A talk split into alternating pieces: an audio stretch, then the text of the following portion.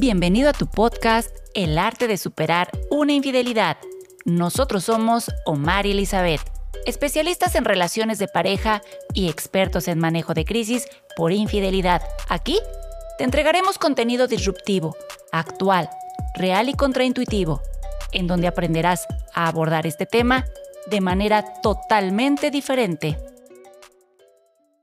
Cuando, aún, cuando hay una infidelidad, creo que, creo que la, la mayor pérdida que, que, ocurre con la infidelidad es la pérdida de confianza. Creo que todos estamos de acuerdo con esto, ¿no? Y la gran mayoría tiene la creencia de que la confianza nunca se va a, a recuperar. Nosotros estamos convencidos que se puede recuperar y no solamente se puede recuperar, o sea, va a haber una, una confianza al 100. Primer concepto, la confianza es binaria.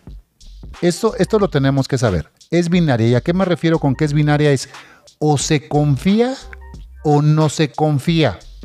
No puede haber que yo confío en mi pareja en un 73.7%. No, ni madres. O no puedo yo decir que confío muy poco en mi pareja, como a un 23.8%. Ni madres. La confianza es binaria. Acuérdate este, este, este concepto. ¿Y a qué nos referimos con binario? Es 0 o 1. Blanco o negro, O se- sí o no. O se confía o no se confía. A veces hablamos de la pérdida de la confianza después de una infidelidad, pero yo te, yo te quisiera dejar un punto a la reflexión. ¿Realmente había confianza? O sea, desde este concepto que te estoy planteando, o tenías una confianza al 75%.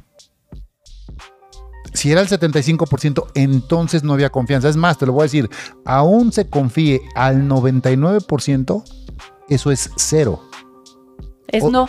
Exactamente, no se confía. Yo lo que te puedo decir es que después de una infidelidad no solamente se va a confiar a un 99, no, se, se puede llegar a un 100%. Pero buen punto de reflexión es, ¿realmente si había confianza en mi relación de pareja? Inclusive antes de la Sí, sí, sí, infidelidad. sí, exactamente. Antes de la infidelidad, había confianza y la confianza no solamente es la confianza para decirle a nuestra pareja, ah, confío en que no me vas a engañar. No, no, no, no, no, no, no, no, no. La voy a girar ahora. Es, tu pareja confía en ti, confía en poderte platicar algo, confía en poderte decir la verdad, confía en decirte algo sin que vaya a haber consecuencias. Es más, ahí va otra pregunta, la reflexión. Tú y tu pareja, bueno, yo sé que ahorita lo están viendo juntos, es, ¿pueden ser quien realmente son en su relación de pareja? ¿O tienen que ser lo que no son? ¿Por qué? Porque no hay la confianza. O sea, cuando uno escucha el tema de la confianza es como, ay, pues no confío en ti porque, pues no sé, se me hace como que te vas a ir de puto. Entonces, ¿me explico? Generalmente. Pero generalmente se tiene esa creencia de la confianza, pero ve cómo la confianza abarca otros aspectos, otros, perdón, otros espectros más amplios. ¿Qué opinas? Ponos aquí en el chat. ¿Qué opinas de esto que estamos Sí, sí, sí, medio embarazada.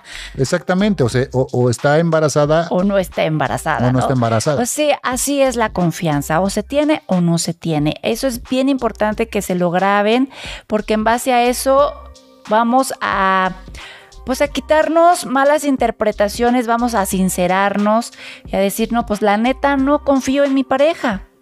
La neta no. ¿Qué hago? Porque luego nos queremos cuentear de que, bueno, sí, en esto sí, pero en esto no. No, entonces no hay. Entonces, esto nos va a ayudar como que a centrarnos y a tomar una postura, decir, no, sí, sí confío o no, no confío. Y a partir de ahí, eh, ver qué vamos a hacer, ¿vale? Exacto, ¿no? O sí. Um, ok, había, pero se rompió, exacto. ¿Y ahora qué hacemos cuando ya se rompió? Es- e- e- ese es el punto. Ok. El primer paso es. y es otra pregunta. Hoy, lo vamos a dejar medio filosófico el tema, con muchísimos puntos a reflexiones. ¿Estás, eh, ¿Estás poniendo las condiciones apropiadas para que tu pareja te pueda decir, en este caso, la verdad? Y ahorita, ahorita voy a plantear hacia dónde vamos. Nada más quiero compartir esto, que por ahí me lo están pidiendo.